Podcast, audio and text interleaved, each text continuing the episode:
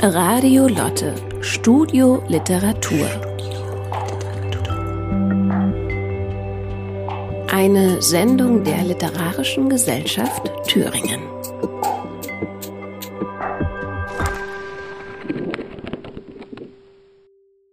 Hallo und herzlich willkommen zu einer neuen Ausgabe von Studio Literatur, einer Sendung der Literarischen Gesellschaft Thüringen. Mein Name ist Stefan Petermann, mit mir ist Guido Naschert und wir beide freuen uns sehr, heute einen besonderen Gast begrüßen zu können. Herzlich willkommen, Dean Nulok. Hallo. Ja, wir werden heute über deine Arbeiten sprechen, deine Kunst, äh, dich kennenlernen. Wir werden auch Musik hören von dir, Hörspiele, Ausschnitte aus deinen äh, filmischen Arbeiten. Bevor wir das machen, würde ich dich gern kurz vorstellen. Du bist in äh, Paderborn geboren, hast dort Linguistik, populäre Musik und Medien studiert, lebst seit 2019 in Weimar, studierst der Medienkunst und bist außerdem Mitglied der AGs Burgenwirth des Netzwerk Lyrics hast als Poetry Slammer begonnen, äh, viele Auftritte gemacht, machst Lesebühnen, organisierst die, veranstaltest die, äh, gibst auch hältst auch Workshops, Poetry Slams, auch rassismuskritische Workshops, damit Fokus auf Sprache. Und auf deiner Seite schreibst du auf deiner Webseite, dass dich besonders der Transfer von Text in andere Medien interessiert, da ganz besonders in Bezug auf gesellschaftspolitische Fragen, besonders äh, ja, postmigrantische Themen, postkoloniale Themen ähm, sind auch oft Themen deiner Arbeiten. Mhm. Du machst Poetry-Filme, dein Vögel auf Stromleitungen hat bei den Zebra äh, Poesie Filmfesttagen gewonnen. Auch bei den internationalen Kurzfilmtagen in Oberhausen ähm, hat er einen Preis bekommen. Bist der Teil des Kollektivs Tanzpoeten, gestaltest Hörspiele, über die wir auch sprechen werden. Da werden wir einen Ausschnitt hören. Experimentierst viel, also es sind wirklich hochinteressante Sachen. Und du machst Musik, auch da werden wir etwas hören. Ist viel Stoff für eine Stunde. Ähm, wir fangen an, am besten mit den Poetry-Filmen.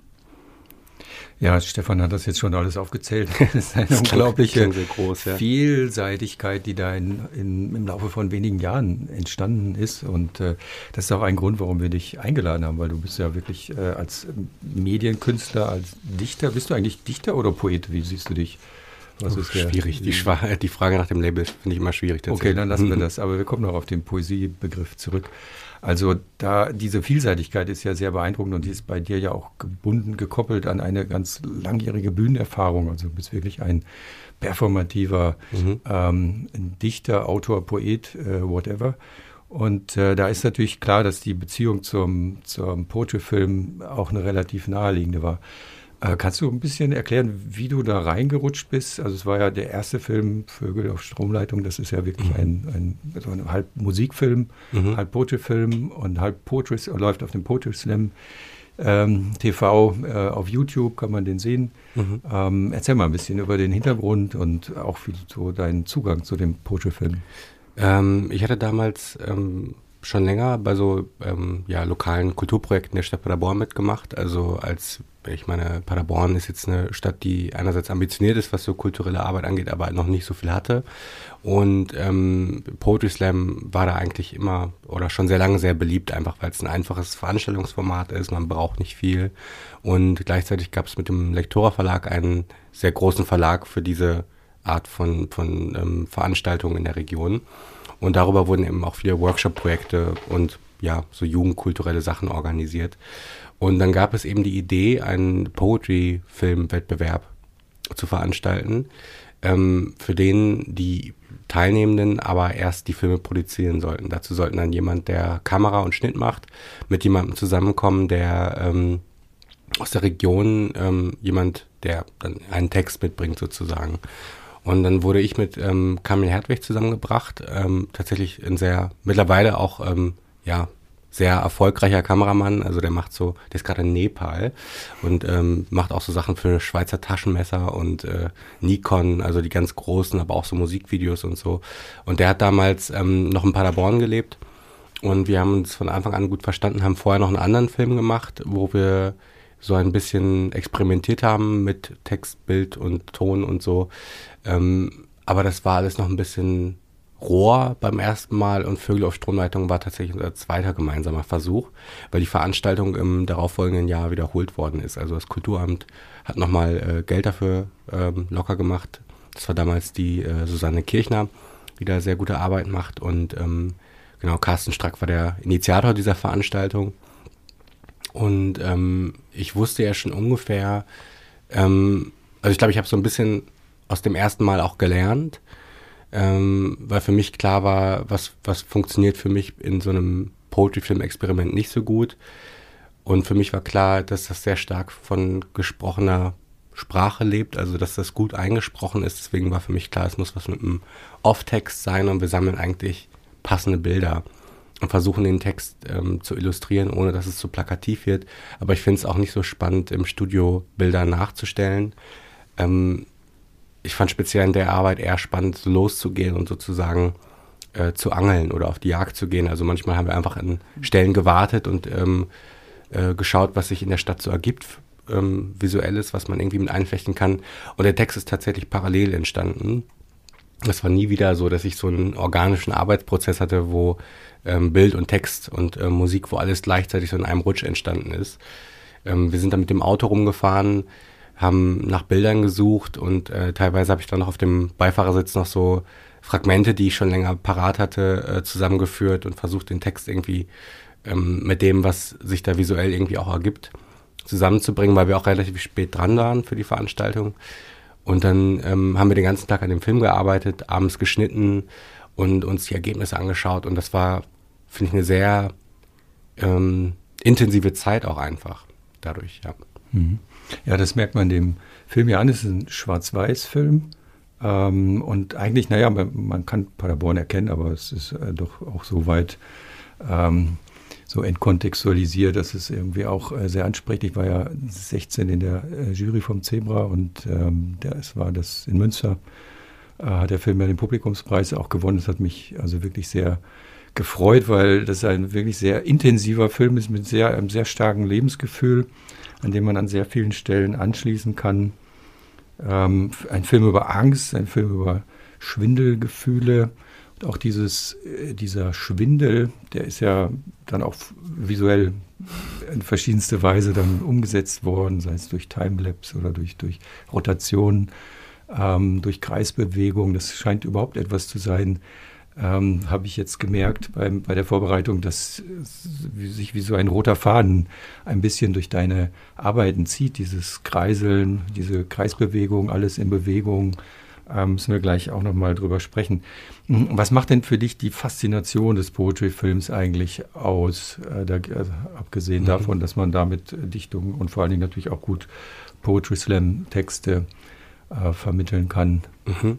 Also ich komme natürlich, also als jemand, der von der Bühne kommt, ähm, habe ich mich, glaube ich, sehr früh gefragt, was eigentlich das adäquate Medium sein kann, um Bühnentexte in irgendwie rezipierbar zu machen ohne Bühne. Ähm, weil, also ich habe natürlich bei diesem Poetry Slam Verlag auch eine Zeit lang gearbeitet und ich empfand das immer eher als eine Form von Merchandise. Also das ist hm, schön, dass es diese Bücher gibt, aber sie funktionieren für mich nicht als Bücher an sich aus so einer Medien ähm, analytischen Perspektive. Das ist, wenn man den Text irgendwo gehört hat und ähm, den nochmal nachlesen möchte, wie man ein Booklet zu einer CD mhm. dabei hat. Mhm. Es gab häufiger Versuche, ähm, auch in der Slam-Szene, in der Spoken-Word-Szene, Sachen mit Musik zu probieren. Und ich würde sagen, wenn man nicht wirklich von der Musik kommt, also so wie das im angloamerikanischen Raum beim Spoken Word häufig üblich ist, dass die Leute, die Spoken Word mit Musik kombinieren, dass es auch als Musik funktioniert, dann funktioniert es eben nicht. Also so im deutschsprachigen Raum, wenn Leute probieren, Text und Musik zu kombinieren, aber eigentlich vom Text kommen, dann ist das oft ähm, sehr behelfsmäßig, finde ich. Also man muss dem Medium auch wirklich gerecht werden, glaube ich. Und ich finde der Film ähm, für mich persönlich einerseits dadurch, dass ich eben mit Musik angefangen habe, mit, also ich habe irgendwie mit 13, 14 angefangen, Gitarre zu spielen. Das war so das erste ähm, kreative Ausdrucksmedium, was ich mir so angeeignet habe. Dann aber auch ähm, der Film, ich finde das spannend, dass man mit jemand anderes zusammenarbeitet. Also Film ist immer sehr kollaborativ für mich. Und ähm, natürlich der Text, ähm, den man dann auch noch sprechen und in, in irgendeiner Form performen kann. Gleichzeitig auch ähm, in ein anderes Medium bringen, heißt für mich auch, vielleicht kann man den irgendwie erweitern, dem, dem eine Dimension hinzufügen auch. Also eben nicht äh, den Text eins zu eins bebildern oder versuchen, eine Story dazu zu erfinden, sondern auch eine sinnliche Bildsprache zu entwickeln, die ja vielleicht bestimmte äh, Teile des Textes akzentuiert, also wie bei Vögel auf Stromleitung eben dieses schwindelig, ähm, da war mir irgendwie wichtig, auch so eine Art visuellen Refrain zu haben, weil das ja auch im Text ein, eine Art Refrain ist, der immer wieder auftaucht.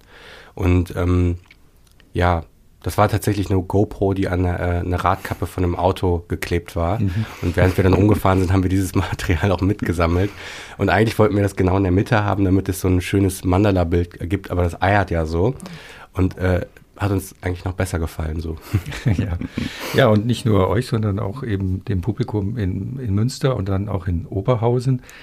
Ähm, da würde mich jetzt besonders interessieren, wie waren deine Erfahrungen äh, mit diesem Film, mit dem Publikum, mit der Festivalleitung in Oberhausen? Muss ich gleich auch noch mal eine Geschichte erzählen. Ich bin sehr gespannt. Ähm, also ich meine, für mich war insgesamt so der Zugang zu Literatur, zu Kunst, zu Kultur lief halt alles über dieses Poetry Slam Format. Und das war so meine Sozialisation. Also ich kannte natürlich andere Formate, ich war schon mal im Theater und solche Sachen. Aber ähm, ich glaube, so die ernsthafteste Auseinandersetzung ähm, mit so dem, mit so einer Art Kulturbetrieb hatte ich über Poetry Slam und das hat mich halt sehr stark geprägt. Ähm, ich war sehr überrascht, als ich das erste Mal bei Filmfestivals war, äh, was für ein anderes Klima herrschte. Also weil Poetry Slam sind eben Bühnenmenschen. Ähm, und äh, wenn man jetzt in so einem Raum von dieser Größe hier ist, dann äh, wird es manchmal sehr eng mit den vielen großen Egos. Also es ist auch sehr unterhaltsam, aber es ist auch sehr anstrengend manchmal. Und bei Filmfestivals fand ich erstmal die Atmosphäre sehr viel ruhiger und man unterhält sich tatsächlich noch mehr über ähm, die Filme und nicht über die Persönlichkeiten hinter den Filmen. Das fand ich sehr angenehm auch. Und ähm, ja auch eine sehr wertschätzende Atmosphäre. Also ich fand ähm, in Münster, ich hatte da innerhalb kürzester Zeit auch mit sehr unterschiedlichen Menschen Kontakt irgendwie. Also Stefan und ich haben uns ja auch so mhm. äh, kennengelernt, eigentlich über den Thomas, der ähm, Festivalleiter. Ähm, und es war irgendwie sehr familiär, sehr einfach, aber auch ähm, sehr unterschiedliche Ecken, aus denen die Menschen kommen. Also es gibt natürlich so Leute, die Urfilmemacherinnen sind, aber es gibt auch viele Leute, die aus so sehr verschiedenen Ecken kommen. Das hat mich übrigens damals auch sehr inspiriert, was du so erzählt hast. Also, dass du ja auch so Autor, was mit Sound machst, aber auch, ähm, ja, dann mit deinem Film da am Start warst. Und das war für mich immer noch so ein Punkt, äh, wo ich damals noch sehen musste, das geht alles. Also, man kann das irgendwie kombinieren. Ähm, was kann ich über Münster noch erzählen? Nee, vor allen Dingen über Oberhausen. Ah, über Oberhausen. Oberhausen, ähm, ähm, Münster war ja ein Heimspiel, da warst du ja sozusagen in der über Oberhausen. Szene. Also abgesehen davon, dass ich äh, ziemlich überrascht war von dem Preis, äh, ich habe ziemlich äh, stark gefeiert, als ich den, das ähm, erfahren habe und bin im falschen, also ich war in einem Hostel untergebracht, äh, nee, in so einer, in so einer Airbnb-Wohnung und als ich wiedergekommen bin, ähm, nachts betrunken, ähm, habe ich mit einem Schlüssel die Tür aufgemacht. Auf einmal steht da ein Typ in Unterhemd und ich dachte, der schießt mich gleich. Der äh, war total sauer, dass ich in seiner Wohnung stehe mitten in der Nacht. Und dann hat sich rausgestellt, der Schlüssel für die Airbnb-Wohnung hat auch an seiner Tür funktioniert und ich war eine Etage zu tief. Das ist natürlich nichts, was man genau in dem Moment herausfinden möchte. Also es ist nichts passiert. Ähm, Oberhausen ähm, war insgesamt ähm, also noch viel ähm, es waren natürlich einfach viel mehr Filmleute noch da, weil es nicht diesen Liter diese Literaturschnittstelle hatte. Ähm, ich habe auch das Gefühl, Oberhausen ist natürlich eine Stadt, die ohne dieses Festival, ähm, dass da sonst auch nicht, also viel weniger passiert wahrscheinlich. Ähm, und man merkt natürlich, wie dann diese Leute dann für einen Tag da oder für drei, vier Tage dann da alles belagern und voll machen. Ähm, und dass das natürlich so ein bisschen clasht auch mit der, mit der Urbevölkerung. Mhm. Ja, worauf ich hinaus will, ist natürlich äh, dieser Poetry-Film in mhm. der Kurzfilmwelt. Der ist ja, ja äh, vielleicht erzähle ich dann doch die Geschichte. Also gerne, das, gerne. Äh, beim letzten Zebra gab es eine Expertendiskussion und da hatte man dann vier Kurzfilmexpertinnen und mhm. Experten mhm. zusammengebracht, unter anderem auch Herrn Gass, Anne Richter, Jana mhm. Czernik. Und ähm, ja, die sollten sich über die Situation des Poetry-Films unterhalten und mhm. dann haben sie sich eine ganze Stunde lang über den Kurzfilm unterhalten. Ja. Und es war sozusagen vier Fische im Wasser, äh, im großen, im großen Meer des Kurzfilms, äh, fühlen sich natürlich wohl und mhm. sozusagen, man versteht sich und unterhält sich.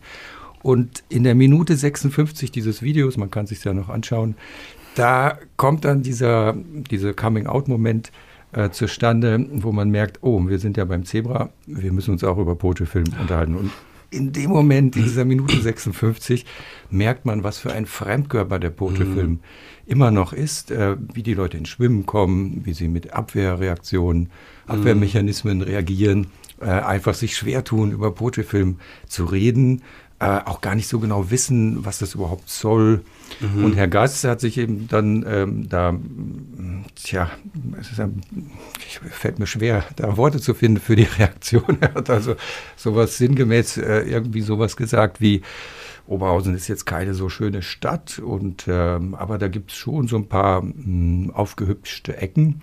Und das war so ungefähr der Vergleich zwischen dem Kurzfilm und dem Poetry-Film.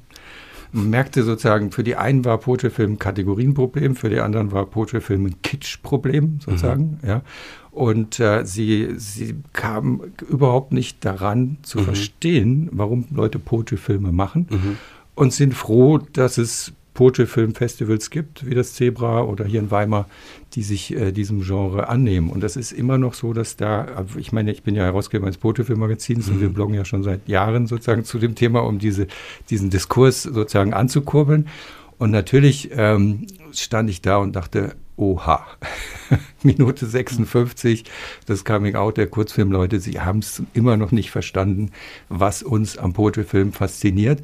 Und wir müssen es ihnen begreiflich machen. Und deswegen äh, ja. freut es mich natürlich, mhm. dass ein Pote-Film äh, in Oberhausen äh, den Publikumspreis gewinnt. Und ich äh, wünschte sozusagen, dass das einen Effekt hat, einfach auch auf Festivalleitungen und dass man den Pote-Film ernster nimmt. Mhm. Ähm, ja, das war der Hintergrund der Frage. Aber vielleicht sollten wir doch mal reinhören in deinen Film. Mhm. Ähm, nichts ist schwarz-weiß und erst recht nicht einfach. Alles bewegt sich. Alles wird gleich. Alles bleibt anders. Nichts ist schwarz-weiß und erst recht nicht einfach. Mir ist schwindelig. Alles wie immer.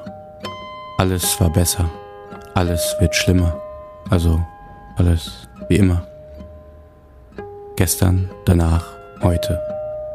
Manchmal bleiben wir stehen, versuchen einzusehen, was uns vereint ist, was uns verneint, was uns verneint ist, was uns vereint und dann die Erkenntnis. Wir verstehen eigentlich gar nichts und haben viel zu viel Verständnis. Die Welt ist mir zu hoch, mir ist schwindelig, es regnet zu laut, ich höre nichts. Schaue ich in den Spiegel, sehe ich nur das, was da ist. Ich, ich, nur ich. Mir ist schwindelig. Wir sind allein. Auf dünnen Drähten fand ich den Weg zu dir verbunden durch frühe Fehler, stehen wir kurz hier, wir für uns und jeder für sich. Mir ist schwindelig. Und jeder weiß, dass alles zerreißt. Bist du gesegnet mit der Tugend dieser Zeit, dann ist dein Weg geebnet mit Unverbindlichkeit. Mir ist schwindelig. Alles bewegt sich, alles ist gleich, alles bleibt anders, Nichts ist schwarz-weiß und erst recht nicht einfach. Als Produkt von Langeweile, als Ergebnis unserer Zeit sprechen wir bunt auf beiden Seiten des Regens, spreizen die Lippen gemacht aus Ahnungslosigkeit und lassen alles rein, alles raus, mir ist schwindelig. Noch eine Frage zu dem Film. Das ist ja ein sehr intensives Lebensgefühl. Eben ist schon eine ganze Weile her, äh, dass der Film entstanden ist. Entspricht das noch deinem heutigen Lebensgefühl? Mhm. Hat sich was verändert? Also ich würde sagen, ähm, was ich manchmal erstaunlich finde, ist, dass, ähm, also ich glaube, das ist etwas, was ich selbst an dem Film auch mag. Ich blicke zurück und merke halt, ich weiß nicht, ihr kennt das ja selber wahrscheinlich auch, man ist nicht mehr auf alles stolz, was man mal gemacht hat. Aber an dem Film, also der Film hat viel bei mir ausgelöst, hat viel bei mir in Bewegung gebracht. Ich finde, der ist auch ein bisschen so ein Denkmal für die Freundschaft äh, äh, zu dem Kameramann, mit dem ich damals zusammengearbeitet habe. Also wir sind jetzt noch sehr gut befreundet. Und auch der Inhalt des Films ähm, ist für mich immer noch sehr aktuell in, in dem, was ich mir damals dabei gedacht habe, weil das so ein bisschen, also ich habe mich in meiner Bachelorarbeit damals mit Verschwörungstheorien auseinandergesetzt. Und damals noch bevor das so ein Thema jetzt so mit Querdenken und sowas war. Und ähm, da ist so, eine, so ein gewisses Gefühl von Verzweiflung draus entstanden. Und dann dieses Gefühl von ähm, überwältigt sein von den Umständen, in denen wir leben eigentlich. Und dann bin ich so ein bisschen zu diesem Resümee gekommen, dass ich glaube, dass Menschen eigentlich immer das Gefühl hatten, zu jeder Zeit, äh, zu jedem Zeitpunkt in der Geschichte, dass das, worin sie leben, eigentlich viel größer ist als das, was sie erfassen können. Also natürlich irgendwie vor, vor tausend Jahren oder so hatten die Menschen vielleicht nicht dieselben technischen Möglichkeiten, um ähm, ja so weit zu blicken und so weit zu hören und so viele Nachrichten aus aller Welt zu empfangen. Aber sie haben doch gerade so viel mitbekommen, um überwältigt zu sein vielleicht, um das Gefühl zu haben, nicht alles zu verstehen. Das ist heute eigentlich nicht anders. Wir können vielleicht weiter sehen, weiter hören und mehr mitbekommen, aber haben trotzdem das Gefühl von Überforderung. Und ich glaube, das ist so eine menschliche Kontinuität durch alle Zeiten der Überforderung. Und ich glaube, gerade jetzt, naja, ich weiß nicht, wie es euch gerade so geht, wenn ihr versucht, euren Kindern zu erklären, was gerade so abgeht, aber ja. Besser nicht. Aber wir haben jetzt gerade in dem Gespräch über den Portofilm eine ganze Reihe von Themen angerissen, die ich gerne äh, weiter verfolgen würde, etwas später. Also mhm. auch deine Einstellung zum Buch, die Bedeutung, die das Buch hat, die das Video jetzt bekommt, finde ich sehr spannend. Darüber müssen wir noch reden. Äh, wir haben jetzt gerade ein sehr starkes Audio gehört. Das ist ja auch eine Besonderheit des Pote-Films, dass er einfach sehr starke verbale Audios auch produziert. Und vielleicht ist das eine gute Brücke hm für die Hörspielproduktion. Wobei, du hast ja jetzt gerade von Überforderung gesprochen. Ich glaube, und ähm, ich meine, das Positiv deiner Hörspiele, was ich gehört habe, ist auch oft eine Überforderung. In einem, in einem, guten Sinne, also dass da sehr viele Dinge nebeneinander passieren. Vielleicht können wir da auch nochmal sprechen, weil du ja auch gesagt hast oder geschrieben hast auf deiner Webseite, dass sich so, so gesellschaftlich politische Dinge interessieren und wie die ineinander fließen. Das ist ja auch, hast du auch gerade angesprochen, die Krisen, die sich übereinander lagen, nebeneinander sind, man gar nicht weiß, wie man den Herr werden kann. Vielleicht können wir das so ein bisschen auch besprechen an deinen Hörspielen, weil die, glaube ich, das ziemlich gut illustrieren, vielleicht auch, wie du auf die Welt guckst und vielleicht auch, wie du versuchst, das irgendwie zu verarbeiten und nach außen zu tragen. Und ähm, ich glaube, der Ton spielt bei dir eine ganz wichtige Rolle, ist so ein ganz wichtiges Fundament von dem, was du machst. Du machst Klangkunst, du machst Collagen, du machst Interviews, also du hast auch im Rahmen von einem Studio diese Reihe äh, Perspektiven schwarzer AktivistInnen mhm. gemacht, ähm, wo du Interviews äh, gibst, auch sehr ausführliche Interviews.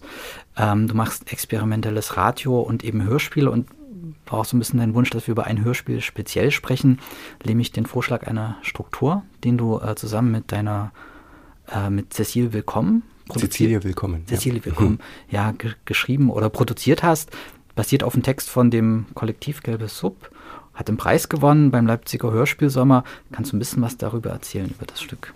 Ja, das war ähm, ähm, das Ergebnis einer Gruppenarbeit in dem Seminar zum, ähm, aus dem experimentellen Radio hier in der Uni in Weimar, in der Bauhaus, ähm, wo es darum ging, ein Manuskript auszuwählen, das äh, den, im Manuskriptwettbewerb im Leipziger Hörspielsommer gewonnen hat. Das waren mhm. acht Texte, die zur Wahl standen, glaube ich. Und dann durften wir uns einen dieser Texte aussuchen und eben vertonen.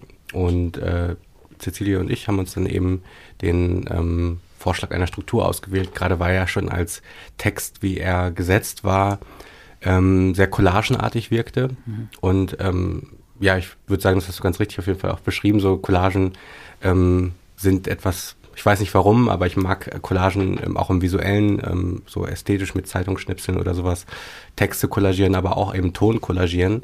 Und ich fand es eben spannend, dieses Collagenhafte dann auch ins Audioformat zu übertragen und äh, fand es auch mal ganz äh, dankbar eigentlich, nicht selbst den Text verfassen zu müssen, sondern einen Fremdtext zu nehmen und eher darauf zu achten, auf die Inszenierung und auf die SprecherInnen und ähm, ja, eben Menschen einzubeziehen auch. Also ich fand das auch in der Gruppenarbeit mit äh, Ziele ähm, mega befruchtend, irgendwie da ähm, gemeinsam drauf zu schauen. Also gerade, weil ich Überforderung auch sehr spannend finde. Also für mich ist ja auch der Unterschied, wenn man ein Buch liest, kann ich selber äh, immer wieder bei den schwierigen Sätzen drüber lesen. Aber ähm, das, das Medium irgendwie, das technische Medium irgendwie, ob es jetzt der Film oder der, der, das, der Ton ist, das zwingt einen ja eigentlich zum, zum Mithören oder das Ertragen, das Tempo, was gerade vorgegeben ist. Und das kann man natürlich voll ausreizen. Und das mag ich selbst bei, bei, bei Musik oder bei Filmen auch, wenn so bestimmte Momente der Erforderung geschaffen werden. Ähm, das Schwierige dabei ist natürlich, ähm, nicht in seinem Tunnel zu versinken. Also ich habe das Stück ähm, wir haben das über zwei, drei Wochen intensivst geschnitten und irgendwann verliert man natürlich den, den Überblick darüber und weiß gerade nicht, äh, wie viel Überforderung ist gerade noch gut. Und äh, da tut es ganz gut, zwei Paar Ohren zu haben, auf jeden Fall. Habt ihr euch da auch rausgenommen, dass man hat ein paar Tage liegen gelassen und dann wieder mit frischen Ohren draufgehört? Teilweise. Teilweise. Also so, es gab immer mal wieder ein Wochenende dazwischen, ja. aber wir waren natürlich äh, zum Semesterende hin auch, ähm, mussten auf die Abgabe hinarbeiten. Und ähm, ja, weil wir natürlich auch ähm, unbedingt auch das bei diesem Leipziger Hörspielsommer auch einreichen wollten. Mhm. Ähm, Weil es natürlich spannend ist äh, bei diesem Wettbewerb im Leipziger Hörspielsommer, dass gleichzeitig ähm, der Text einerseits von der Bauhaus-Uni ähm, von mindestens einer Gruppe vertont wird, aber eben auch von der Uni Gießen. Das heißt, es existieren von dem Stück zwei ah, okay. Versionen mhm. eigentlich. Und die kann man dann auch mal vergleichend hören. Also das äh, war auch ein sehr spannendes Erlebnis beim Leipziger Hörspielsommer, diese unterschiedlichen Stücke im Vergleich zu hören. Man sieht dann, oder hört besser gesagt, welche ähm, Ideen vielleicht naheliegend und gut sind. Also nicht jede naheliegende Idee muss ja schlecht sein erstmal, aber eben auch zu merken, welche Idee ähm, vielleicht wirklich, wirklich originell war und, und, und eigen oder ähm, wie bestimmte Dinge auch in, in, einem anderen Kontext funktionieren können. Mhm. Ja. Du hast zwei Einspieler mitgebracht. Vielleicht können wir den ersten mal anhören. Der ist so eine Minute lang, mhm. damit wir so eine Vorstellung haben, wie das klingt. Und jetzt Quiz. Ha. Für Geschirrspülmaschine nicht geeignetes Spülgut. Erstens. Zeitsprung. Ein Wortspiel, um so zu tun, als ob. Ein Wortspiel, so zu Wort tun, als um ein Kos.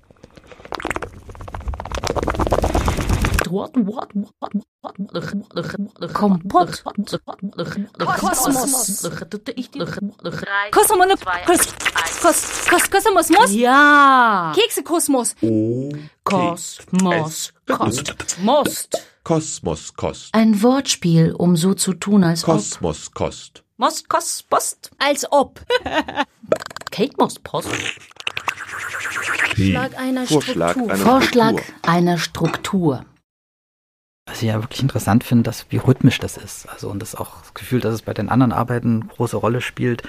Der, der Rhythmus, also dass sich gerade hier auch das Wort ja so von seiner Bedeutung löst und eigentlich zu einer Art Form wird zum mhm. eigenen Instrument. Wie wichtig ist Rhythmus bei dich, für dich beim Schneiden solcher, solcher Spiele? Sehr wichtig. Also ähm, ich glaube, gerade wenn man ähm, anfängt, die Bedeutung von, von Wörtern auseinanderzunehmen, mhm. muss für mich zumindest irgendwas, irgendeine Struktur muss, muss noch bleiben, an, der man sich irgendwie festhalten kann.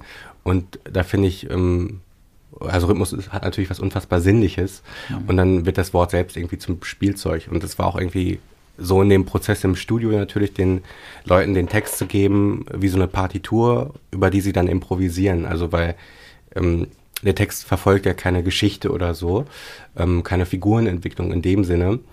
Ähm, wir haben Text, wir haben Textteile ähm, aufgeteilt, aber haben letztlich gesagt, okay, lest den Text und interpretiert ihn ähm, ja wie ein Stück Musik oder so. Ähm, und das haben wir dann im, im Schnitt auch noch weiter akzentuiert, indem wir Sachen halt noch ja, rhythmisiert haben ähm, aus diesen Schnipseln. Also ich würde auch gerne mal, wenn ich ähm, als nächstes Mal mehr Zeit dafür habe, auch mal ein Stück aus nur aus Silben basteln. Mhm. Solche Sachen finde ich auch sehr spannend, eigentlich so das Wortfetzen eigentlich auch ja ganze Kompositionen zu machen. Und das war, glaube ich, so ein, so ein erster Versuch für uns beide, auch da ähm, sowas mal auszuprobieren, da wirklich äh, ja so, so Bedeutung zu dekonstruieren und dann hin zu so einem reinen ähm, Spektakel. Also wie nähert ihr euch da an oder wie mhm. findet ihr den Rhythmus? Mm. Also ich glaube, manche Sachen sind, ähm, also je nachdem, welches, welches Fragment man dann als Ausgangspunkt nimmt, würde ich sagen. Mm. Es gab jetzt bei den Sachen, die wir gerade gehört haben, ähm, gab es ja diese äh, Stelle, wo, wo eine Person so Plopplaute gemacht hat. Und ich glaube, da waren schon rhythmische äh, Stellen bei. Also wenn man dann im Schnitt sieht, äh, wie die Soundkurve verläuft und dann ähm, nimmt man sowas schon mal schnell als Ausgangspunkt einfach. Okay, da haben wir schon etwas, was für sich rhythmisch ist. Ähm, zwei, zwei, drei Klicks oder ähm, Schmatzer oder so und die schneidet man dann so zusammen, dass ähm, ja, vielleicht bildet das ja schon mal eine Grundlage für irgendwas. Und dann ähm, darauf aufbauend ähm, dann die anderen Töne erstmal anzuordnen und dann vielleicht wieder von dem ursprünglichen etwas wegzunehmen, um ähm, da mehr Platz für das, was später auf diesem Fundament steht, sozusagen zu lassen. Das wäre, glaube ich, eine Vorgehensweise, die wir dabei so hatten. Ähm, dann gab es aber auch Stellen, die schon im Studio rhythmisch angelegt waren, also ähm, ja, Stellen, die gesungen worden sind oder ähm, ja, wo man natürlich versucht, alles ähm, darauf anzulegen, dass, dass dieser gesungene Part irgendwie funktioniert. Ja. Na, betrachtet, also sagst du jetzt sozusagen, das ist die, die Basis sozusagen davon und darüber legt ihr dann andere Dinge. Das klingt ja eigentlich so ein bisschen wie wenn man ein Lied macht. Man hat mhm. irgendwie einen Rhythmus oder ein, ein, Schlagzeug oder einen Basslauf und dann macht man halt Gitarre drüber mhm. oder was auch immer. Betrachtest du dann auch die Arbeit an solchen Stücken ähnlich wie Kom Komposition von zum Beispiel deinen Ambient-Stücken oder? Mm, also bei dem Stück speziell würde ich sagen, ähm, also wir haben uns da im Schnitt auch manchmal so abgewechselt, dass wir so äh, Phasen hatten, wo ähm, ja, ich jeweils mehr den Schnitt gemacht hat oder eben ähm, Ziele mehr den Schnitt gemacht hat. Und ähm, bei einem der musikalischen Parts weiß ich noch, also das andere war dann schon auch etwas ähm, mehr so in so einem Theatersetting, würde ich sagen. Mhm. Und dann bei dem musikalischen Part habe ich aber definitiv eine neue Projektskizze ähm, angelegt und ähm, das dann eben wie ein Soundprojekt auch geschnitten. Also dass ich mir dann überlegt habe, okay, wo sind rhythmische Spuren ähm, und, und welche Funktion übernimmt ähm, ein bestimmter Laut für mich in, dieser, in diesem Part. Ähm, also ist das für mich dann eher eine, ja, ein Schlagzeug oder ein Basslauf oder so, wie du eben auch gesagt hast. Ähm, so ansatzweise zumindest. Und da sind verschiedene Sachen bei entstanden. Ähm, also manche Sachen konnten wir dann gar nicht verwenden, das war ein bisschen schade. Mhm. Äh, da ist auch noch dann irgendwie nie was draus geworden. Müsste ich vielleicht auch mal wieder rangehen. Aber ähm, ja, dafür sind auch Sachen entstanden, die wir dann verwenden konnten. Hm. Ja, ich meine, ich, ich finde es einfach deswegen auch so spannend, weil eben du sagst, du sprichst vom Schneiden.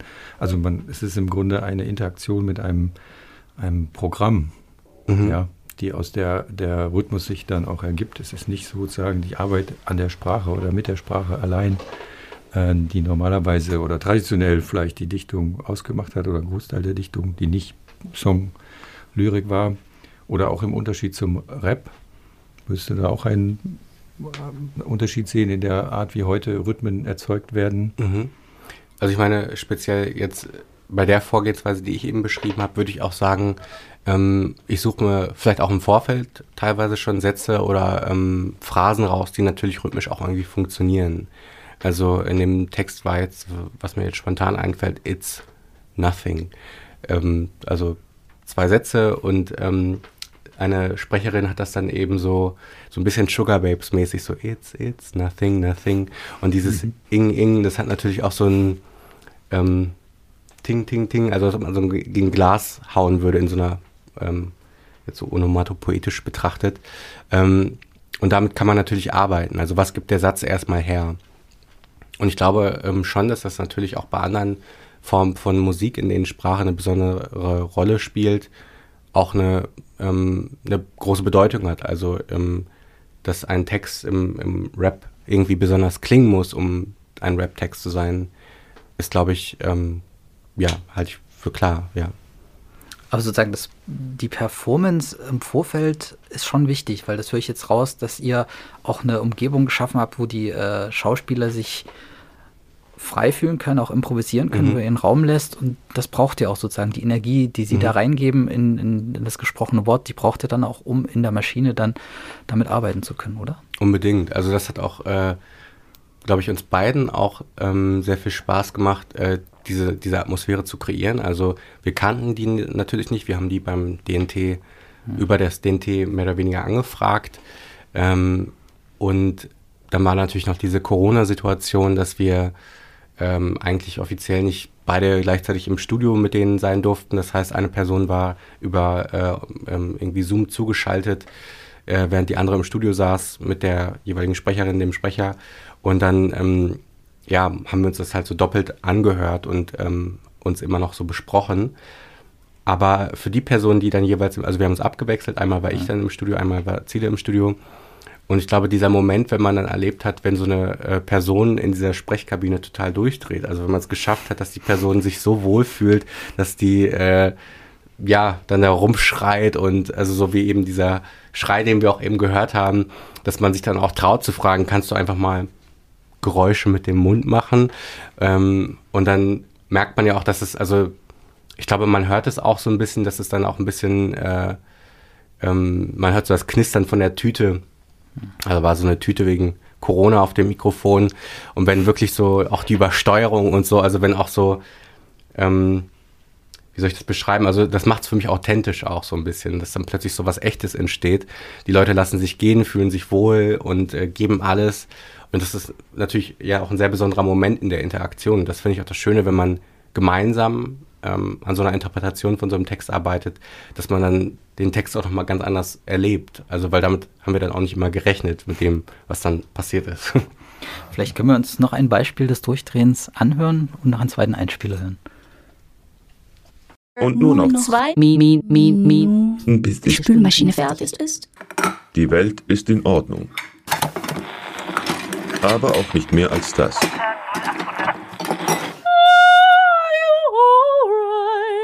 Okay. Provokatiert. Eine ungeklärte Frage von Kati. Kati. Nein. Kati. Kati. Provokati. Provo. Provokati. Are you alright? It's nothing. Are you alright? It's nothing. Ting, ting, ting, ting, ting, ting, Nothing. ting, ting. It's nothing. Are you alright? Ting, ting. It's nothing. Are you alright? Ting, ting. It's it's it's ting. Are you alright? Ting, ting. Nothing. Are you alright? Ting, ting. Ting. Are you alright? Ting, ting. Ting. Are you alright? Are you alright? it's nothing. It's nothing. Was nicht. Are Oh, nein. Mm. Are you Alright. It's nothing, nothing. It is nothing, nothing. It is nothing, nothing. It is nothing, nothing. It is nothing, nothing. It is nothing, Aber jetzt nothing. wieder It Frage is nothing, nothing. K, K, K, kartiert.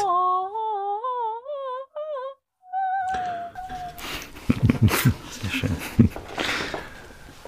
Ja, dann kommen wir mal zu, zu einem weiteren Feld deines äh, Schaffens, der Beziehung von Tanz und Poesie. Du bist seit einigen Jahren Teil des Kollektivs Tanzpoeten. Hm, Wer sind die Tanzpoeten? Mm, Also wir sind ein loses Kollektiv und das ging damals aus von Bettina Henningsen und Joachim Goldschmidt. Ähm, Joachim Goldschmidt ist, ähm, der hat unter Pina Bausch so Tanztheater gelernt. Ich glaube, das kann man so sagen. Also er ist Produzent mittlerweile. Und Bettina Henningsen arbeitet im Haus für Poesie und ist selber auch ähm, ja, Autorin, schreibt Gedichte, ähm, Prosa.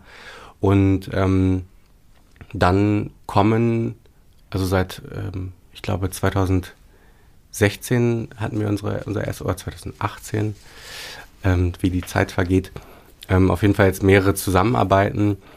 Und ähm, ja, da kommen dann immer noch andere Leute hinzu. Also vor allem natürlich TänzerInnen, ähm, weil von uns dreien geht da niemand auf die Bühne und tanzt, auch wenn ich sehr gerne so tanze. Ähm, und teilweise eben auch andere Menschen, die man eben in so einer Zusammenarbeit braucht. Also wir haben beim, bei dem ersten Stück mit Ex-Champion zusammengearbeitet. Das war cool. Das ist so ein Drummer und äh, Ambient-Musiker aus ähm, Münster.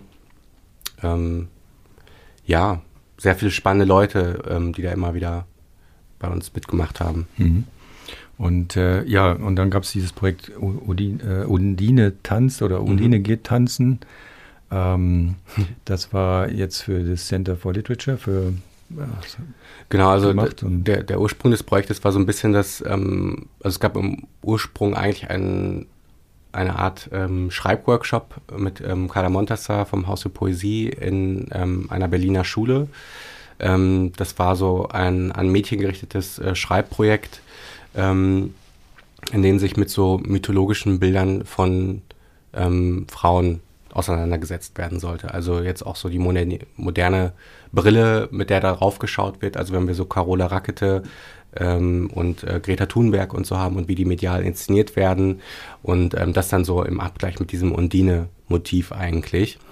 Und ähm, irgendwie war ich dann plötzlich Teil dieses Projektes. Ich glaube, es hat auch ein bisschen mit meinem Namen zu tun, dass die äh, Person, die das organisiert hat, das witzig fand, dass in dem Undine-Projekt ein Dean auch mit dabei ist. Ähm, so funktionieren Menschen manchmal. Ähm, ich beschwere mich auf jeden Fall nicht, es hat Spaß gemacht. Und dann gab es aber auch die Idee, irgendwie weiter sich mit diesem Stoff auseinanderzusetzen. Und ähm, genau, im Center for Literature gab es dann eben das Droste Festival 2000 war das letztes Jahr mit Dark Magic? Ich glaube ja.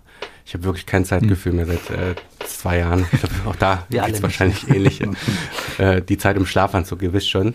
Ähm, und ähm, genau, das äh, Thema war Dark Magic, also es ging irgendwie um Betrachtung, künstlerische Betrachtung, aber auch diskursive Betrachtung von dem, was als dunkle Magie bezeichnet wird in irgendeiner Form. Also es kann natürlich auch, ja, geht auch um kritische Wissensbestände und solche Sachen, aber eben auch um, ja, mythologische Stoffe. Und da haben wir eben gedacht, passt dieses Undine-Motiv wieder rein. Und dann haben wir eben, ja, Undine tanzt eigentlich daraus gemacht, also ausgehend von den vier Elementen, also den alchemistischen Feuer, Wasser, Erde, Luft, ähm, ist ja auch so ein Klassiker eigentlich in der Mythologie, aber auch in der Poesie, in der Lyrik, sich damit auseinanderzusetzen, ähm, haben wir dann ja einen Text oder verschiedene Texte geschrieben, die wir dann in diesem Hörstück slash Performance, also ein Hörstück, zu dem getanzt wurde, ein Hörstück, dessen Soundtrack auch für sich gehört werden kann, ist dann daraus entstanden. Jetzt hören wir aber noch mal was Poetisches, nämlich Undine tanzt.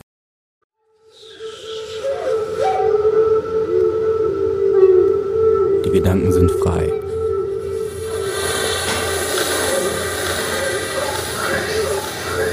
Wie ein Lenkdrache.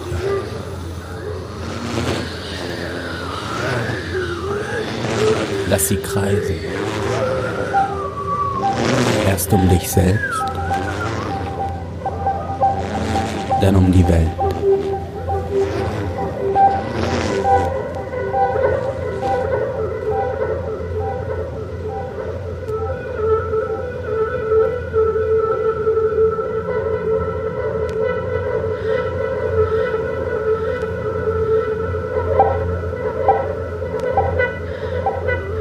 Coriolis war schon immer die seltsamste aller Kräfte.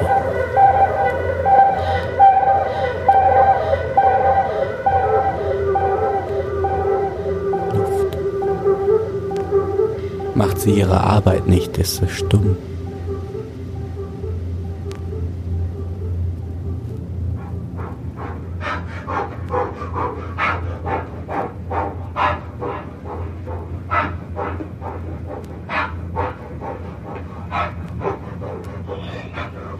Hättet ihr nur gehört, hättet ihr nur gehört.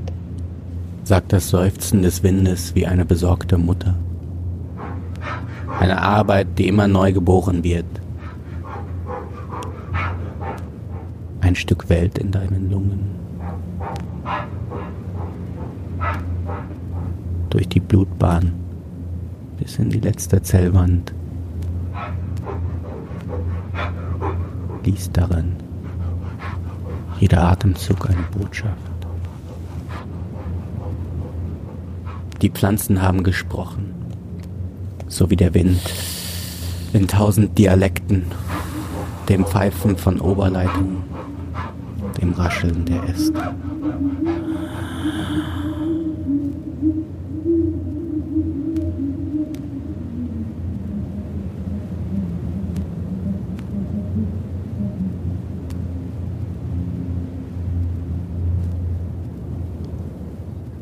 Alle Elemente tanzen.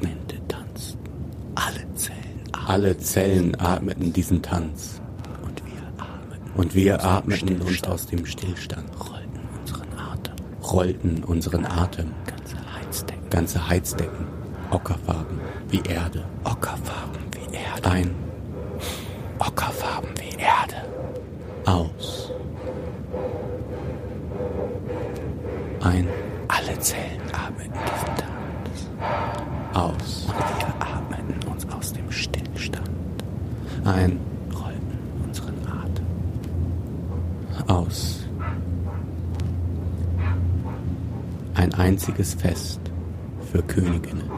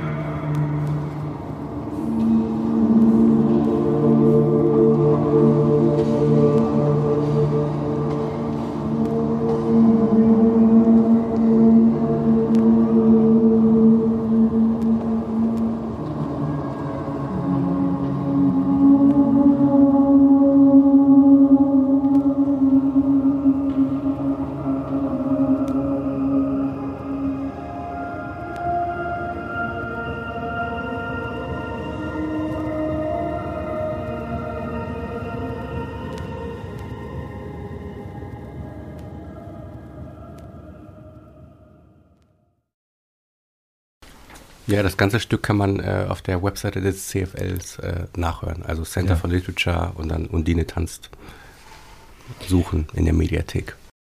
Ich würde gerne noch einen Teil deines Wirkens ansprechen, der auch ähm, großen Teil einnimmt. Das sind die Workshops, die du hältst. Ähm, du machst Poetry Slam Workshops, Poetry Film Workshops, aber auch Antirassismus und sprachkritische Workshops. Ähm, was machst du da? Mit wem machst du das vielleicht auch? Was, was vermittelst du da?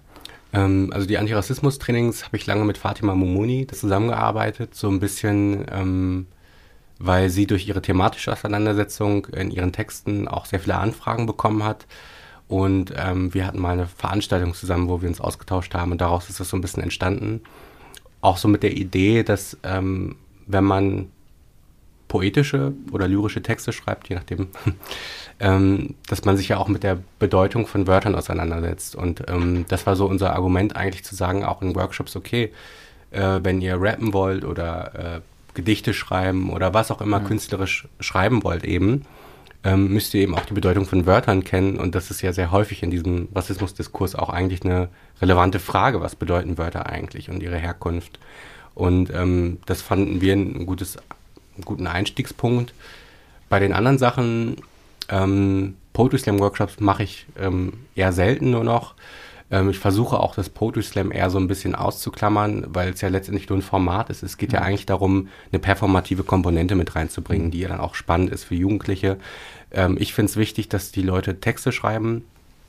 Ähm, und mein Ziel ist es immer, dass die Leute mit einem Text daraus gehen, den sie gerne haben, den sie vielleicht auch gerne zeigen und auch gerne vorlesen möchten. Und an dem ähm, Text kann man auch das Vorlesen natürlich viel besser üben. Also ob das jetzt nicht MuttersprachlerInnen sind oder ähm, ja auch deutschsprachige Kinder, das ist, glaube ich, für alle spannend, die Erfahrung mit einem eigenen Text auf die Bühne zu gehen und ähm, Applaus zu bekommen. Also ich hatte eben auch eine Zeit lang, so acht Jahre lang in Paderborn, in meiner Heimatstadt, eine Lesebühne und ähm, würde auch sagen, dass Literatur nicht nur im Hochkulturbereich funktioniert oder funktionieren muss, sondern eben auch ganz unterschiedliche Zwecke erfüllen darf. Und im Rahmen dieser Lesebühne würde ich es mittlerweile manchmal auch so was mit sowas wie Karaoke vergleichen. Also Menschen trauen sich mit einem selbstgeschriebenen Text auf die Bühne, haben das noch nie gemacht, haben gar keine literarischen Ambitionen, was vollkommen okay ist. Aber das Event ist entscheidend. Also sich vor Leute zu stellen und sein Innerstes nach außen zu stülpen. Und ich glaube, wir müssen nicht immer äh, die großen Marvel-Filme und äh, die Hochliteratur rezipieren, sondern manchmal hat ein Text einfach ne Gewicht dadurch, dass er von dir zu mir in so einer Zwischenmenschlichkeit auch geteilt wird und in dem Moment passt. Ja, daran glaube ich.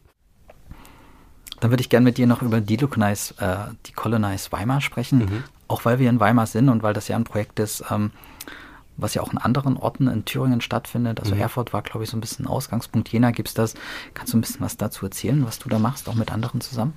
Ähm, also wir wurden damals ähm, mehr oder weniger ähm, so nachträglich da hinzugeholt ähm, von Julia B. Und ähm, ja, genau, weil sie da initiierende Dozentin an der Bauhaus-Universität war, also hat das Projekt irgendwie gestartet. Ähm, mittlerweile sind auch viele andere, Margareta Garcia und andere involviert, ähm, Frank Eckert von der Urbanistik und so. Und ähm, ich glaube, das Ziel war so ein bisschen eine Plattform zu gestalten, in der eben ein digitales Äquivalent äh, zu den ähm, Decolonize-Rundgängen. Also das ist so ein bundesweites Projekt eigentlich, das irgendwann mal, ich glaube in Berlin oder München ähm, gestartet ist. Und es geht eigentlich immer darum, einen dekolonialen Blick auf die eigene Stadt zu entwickeln. Also Straßennamen, aber auch, ähm, wie macht sich Kolonialismus, Spuren von Kolonialismus im Stadtbild bemerkbar. Also anhand von Statuen bis hin zu äh, Kaffeehausketten oder so lässt sich eigentlich viel Geschichte auch erzählen. Und ähm, Zelda Dietrich und ich, das ist eine Kollegin von mir aus der Medienkunst, ähm, die habe ich im Studium kennengelernt. Und wir hatten ähm, zusammen ein Projekt, das heißt, äh, hieß Major Noise, Minor Voice. Das ist so ein Soundstück geworden, wo wir, ähm, ähm, das, war, das Konzept kam von ihr. Ich wollte, fand das spannend, als sie das im, im Kurs vorgestellt hat und habe sofort gesagt, ich will da mitmachen. Ähm, weil, ähm, genau, sie wollte eben parlamentarische Aussagen von ähm, ja, rechtskonservativen, rechtsnationalistischen ähm, ähm, Parteien ähm, sammeln und kontrastieren mit Interviewausschnitten von Menschen, die von Diskriminierungsformen betroffen sind. Und ich fand das erstaunlich, weil ich viele Aussagen hätte ich nicht für möglich gehalten, was erwachsene Menschen mit Anzug und Krawatte Mhm. im Parlament so von sich geben. War das Ähm, in, Deutschland oder auch? nur in Deutschland, Deutschland, ja. Also wir haben uns, ähm, also am Ende sind es nur AfD-Aussagen gewesen. Ähm, und ich war erst überrascht, weil ich dachte, erst man müsste so etwas nicht reproduzieren oder irgendwie ähm, ähm, in, in sowas mit einfließen lassen. Aber vieles hat auch mich überrascht. Also auch wenn ich dann irgendwie Trainer für solche in der politischen Bildung bin, ähm, Antirassismusarbeit mache, schaue ich mir jetzt nicht ewig lange Parlamentsdebatten ähm, an, aber ähm, wir haben uns jetzt nur auf die Highlights kon- konzentriert, sage ich mal, aber das ist erstaunlich. Und wenn man das als Ausgangspunkt nimmt für eine Diskursverschiebung in der Gesellschaft, ähm, und ja, es muss, es gibt immer noch Menschen, die diese Menschen wählen, dann, ähm, also ich glaube, wir können diese Partei gar nicht als gefährlich genug einschätzen, sozusagen. Ohne zu sagen, dass, dass ähm, Rassismus und ähm, ja auch Nationalismus nur von diesem, nur, nur, nur von dieser Partei ausgeht. Aber es wird zugelassen auch von anderen Parteien, von anderen Menschen, die drumherum sind. Und ich glaube, das wollten wir so ein bisschen dokumentieren, plus auch mit den Auswirkungen, die das auf Menschen hat. Und ähm, das wurde eben wahrgenommen von Julia B. Wir kannten uns über irgendeine Sitzung oder so.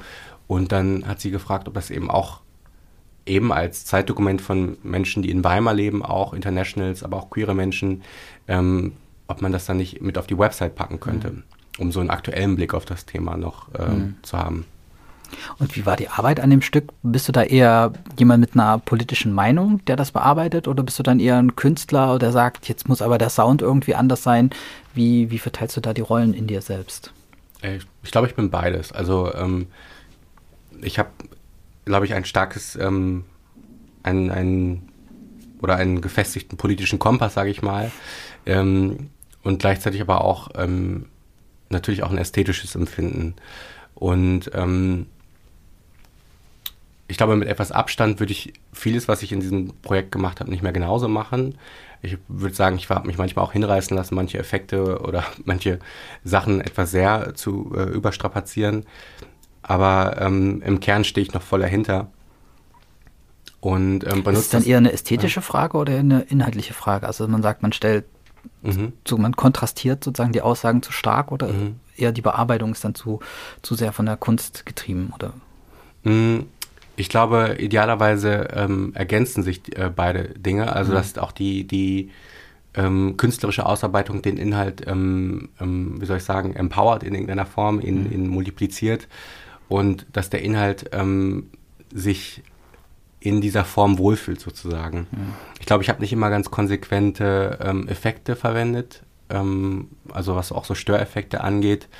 Ähm, aber im Kern würde ich schon sagen, dass, dass, ähm, dass für mich klar war, ähm, ich muss mit mir selber argumentieren können, oder aber auch mit der ähm, Kollegin, mit der ich das gemacht habe, die auch sehr politisch denkt, ähm, dass, das, dass das Sinn ergibt, was wir da tun. Also dass wir zumindest für uns selbst ein Argument haben, warum wir bestimmte Aussagen reproduzieren.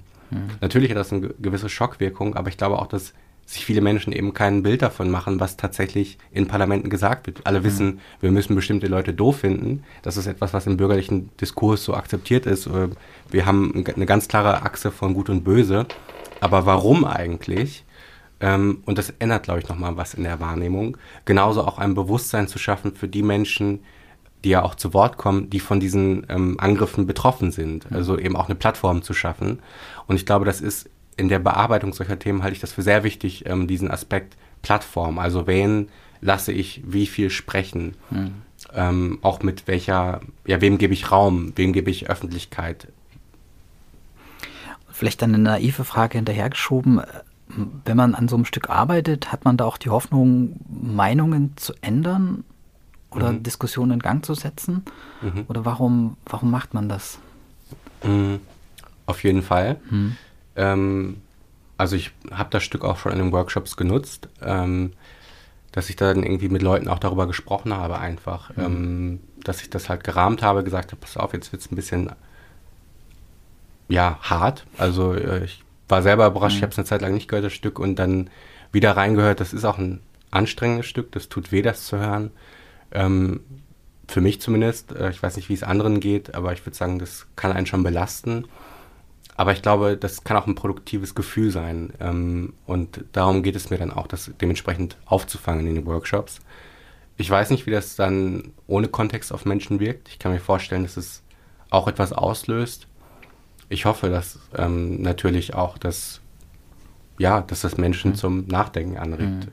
Ja, dann vielen Dank für das, äh, für das Gespräch. Die, ähm, die Videos, deine Texte, Statements, äh, Performances, die finden sich auf deiner Webseite. Die war www.deanruddock.de. Ja. ja, vielen Dank auch von meiner Seite. Auf jeden Fall werden wir dieses Gespräch fortsetzen, denn das war so reichhaltig und äh, nicht erschöpfend. Ja, vielen Dank auch von meiner Seite. Es hat mega viel Spaß gemacht, hier zu sein. Äh, fand ich sehr interessant. Ich bin total wach gerade auch von dem vielen Mitdenken und äh, Überlegen. Und äh, ich darf jetzt mein letztes Stück ankündigen, richtig? Sehr gerne. Sehr ja, gerne. vielen Dank dafür. Ähm, das heißt Planetarium und ist ein Ambient-Stück, ähm, was ich aufgenommen habe, als ich noch in Berlin gewohnt habe, in der Nähe des Zeiss Planetariums. Eine Mischung aus Soundscapes und Instrumenten, die ich vor Ort finden konnte. Viel Spaß.